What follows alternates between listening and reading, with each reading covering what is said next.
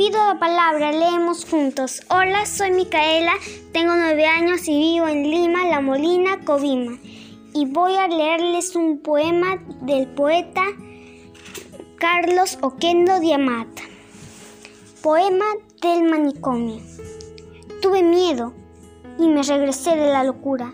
Tuve miedo de ser una rueda, un color, un paso, porque mis ojos eran niños y mi corazón un botón más de mi camisa de fuerza.